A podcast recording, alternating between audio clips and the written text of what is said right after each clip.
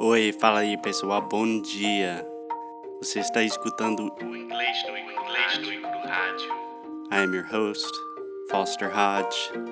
This is your daily dose of English.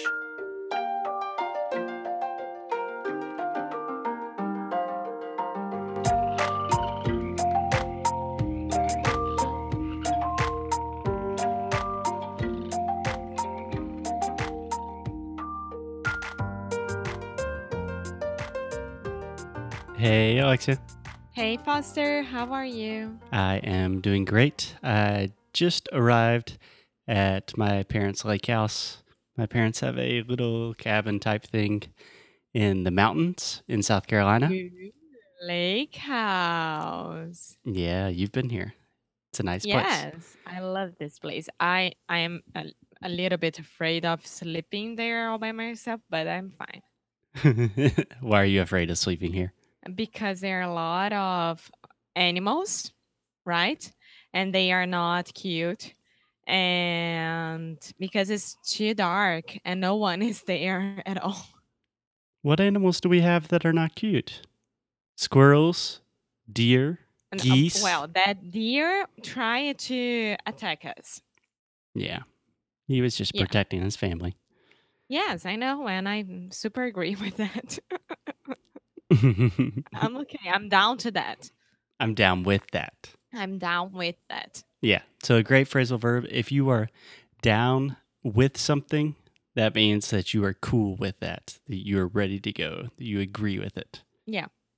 Cool. So Alexia, I am here for one reason because I have to leave my parents' house because I'm kind of going crazy. Secondly, this is where we recorded most of Sound School, our pronunciation course. And right now we are finishing the worksheets for English no Kruhaju. We are transforming every episode of English no Kruhaju into just English learning material, gold, lucky charms, and it's going to be amazing. So I have to go to the woods and lock myself in a cabin for a few days to finish everything. Yes, yes. Almost one year. One year. Oh my God. Oh One my god. Oh my god. Oh my God. One year ago. Amor. Almost Thank one year you. ago. One year ago. We were there. Mm. That's true. Yeah, yeah. And you will be back here soon. So yes. For those of you who do not know, Alexia is coming my way very soon. In just a couple weeks, she will be in the States, which means we will record tons of podcasts, lots of videos. The quality will be a lot better because we're in the same place. And I get to see Alexia. Yeah. Yay. I'm so happy. So Me too. excited. I'm Yes. very excited. Okay. But before that, we got to continue talking about vowels. Uh huh. So, in previous episodes, we talked about the two basic kind of sounds in English vowels and consonants, right? Right. And if you remember correctly, to produce a vowel, what we're doing is we're making a sound, but we are not stopping the airflow in any way, shape, or form. Okay? That's true. Uh huh. So when we have a vowel, we're saying something like ah, e, e, and we're not stopping the sound. So then we have consonants where we stop the sound, like t, p, k, f, etc. Right? Right. And then within the categories of vowels, we have fixed vowels and moving vowels. Do you remember the difference between those? Yes. Fixed vowels, you had the same sound uh, during the, the word, like he, she, we. Mm-hmm. And Perfect. moving vowels is when you change, like they, like they, they. Exactly. That's perfect. So fixed vowels, you are maintaining the same sound the whole time, like e, e, u, i, and you're not changing. You're not moving your mouth into another position. But with moving vowels, you're actually making two sounds that come together. They combine together just to make one sound really fast. Yeah. Yeah. Okay. So we have all of that. Perfect. I think we're on the same page. But just to kind of give a revision, and I don't know, I had a Spanish professor a long time ago. There's a famous phrase in English that says practice makes perfect. Have you heard that? A prática faz a perfeição, sim.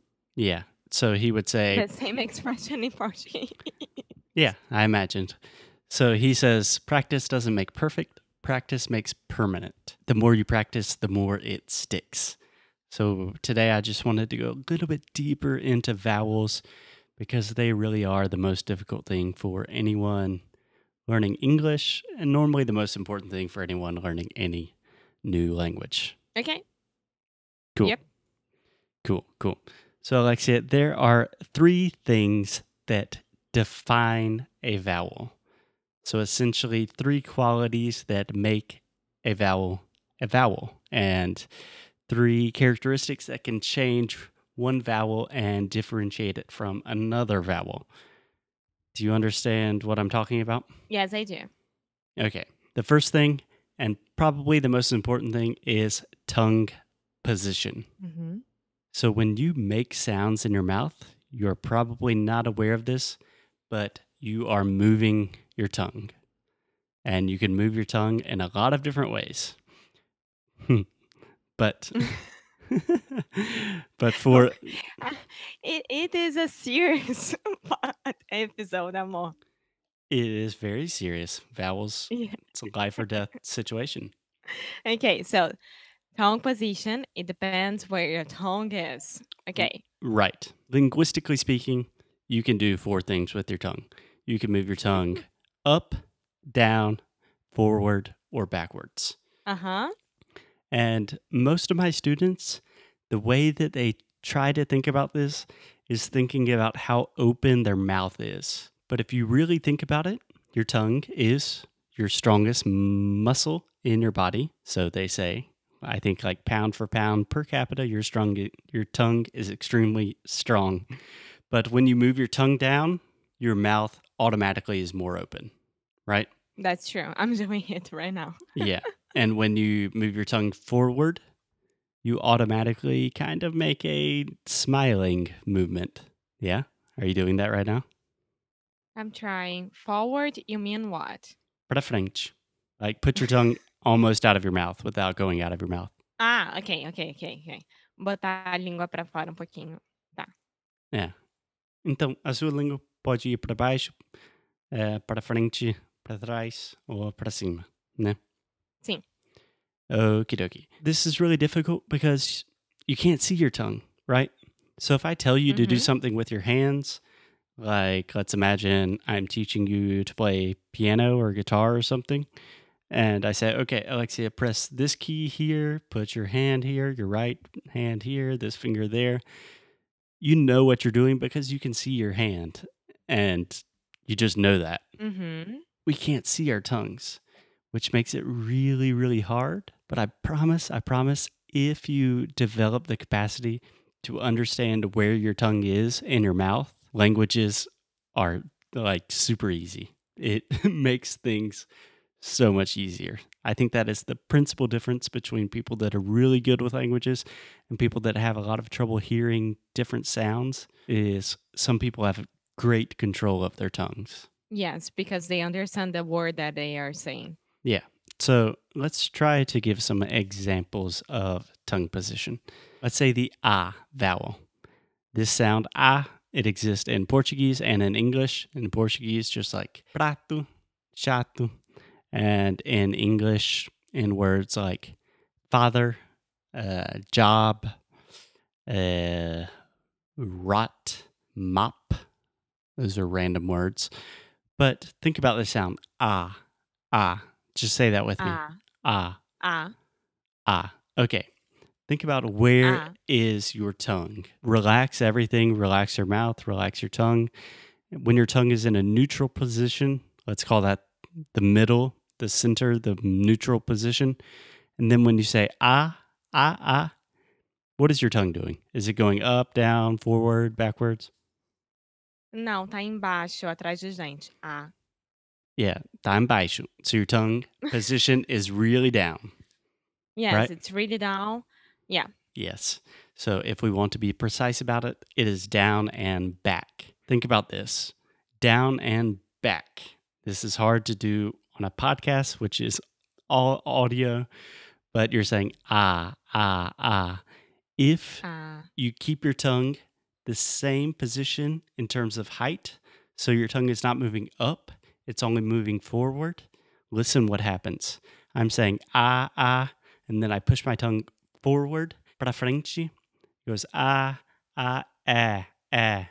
And then if I keep pushing it forward, it goes ah, ah, ah. Right? Yeah. So yeah. try that. Ah, that. É, é, é, a, é, é, a. hmm The the point of this crazy exercise here is just to recognize that when you move your tongue, the sound changes. Yes. Okay, so let's take another example. Um, think about the eh sound. This also exists more or less the exact same in Portuguese and English. In English, we have words like bed, red, head, said, and then in Portuguese, you have like eh, pois é, né? É. Né. Yeah. Aham. So when you say eh, where do you think your tongue is, more or less? É. É. E Under and the same. Oh yeah. Under behind my teeth. Yes, yes. So you don't really need to make the relationship with your teeth because with vowels, your tongue is never going to go in front of your teeth. The only time that happens in English is with the TH sound. Yeah. Which is another issue. We've recorded many episodes about the TH. But for now, let's just think of eh, like bed. Say the word bed. Bed. And now let's just change one sound and say the word bead. Bead. So you have e, e, e, e. I. É, I. Okay. Uh-huh. So what is your tongue doing? This will probably be difficult for you. But if you start with e and you go to e and then you make it, you push it to e, in what direction are you pushing it when you say e, e, e? I. I. I am more. This is so difficult. It is very difficult because you never thought about what your tongue is doing. É, and now I'm remembering my experience with the um. Mm-hmm. Yes, it's the same thing. Exactly. No, just a quick note. Uh-huh. I, Alexia and I both had experience with a, uh, um, how do we say that in English? A speech therapist. That's how we say it in English. A speech therapist. kind of ridiculous. But, But fonoaudióloga, it's hard as well. yeah, Speech therapist. phonologist, maybe we say that as well. Um, but when I was a little kid, I could not say S's. So I could not say scissors. I would say thithith, thithith. So. Yeah, it made me cry when I was a kid too. And it still hurts. yes. Yes, eu tinha língua presa também. Three months going almost every day to the fonoaudióloga. and now you don't have a lingua presa, right? You speak perfectly. No, I don't. I think so. Yeah. So lingua presa in English, we say a lisp. Lisp. Perfect. Yeah. So one day you had a lingua presa, then you went to this magical lady and she said, "No, don't do this with your tongue. You need to think about your tongue position. You need to change it. You need to train every day physically.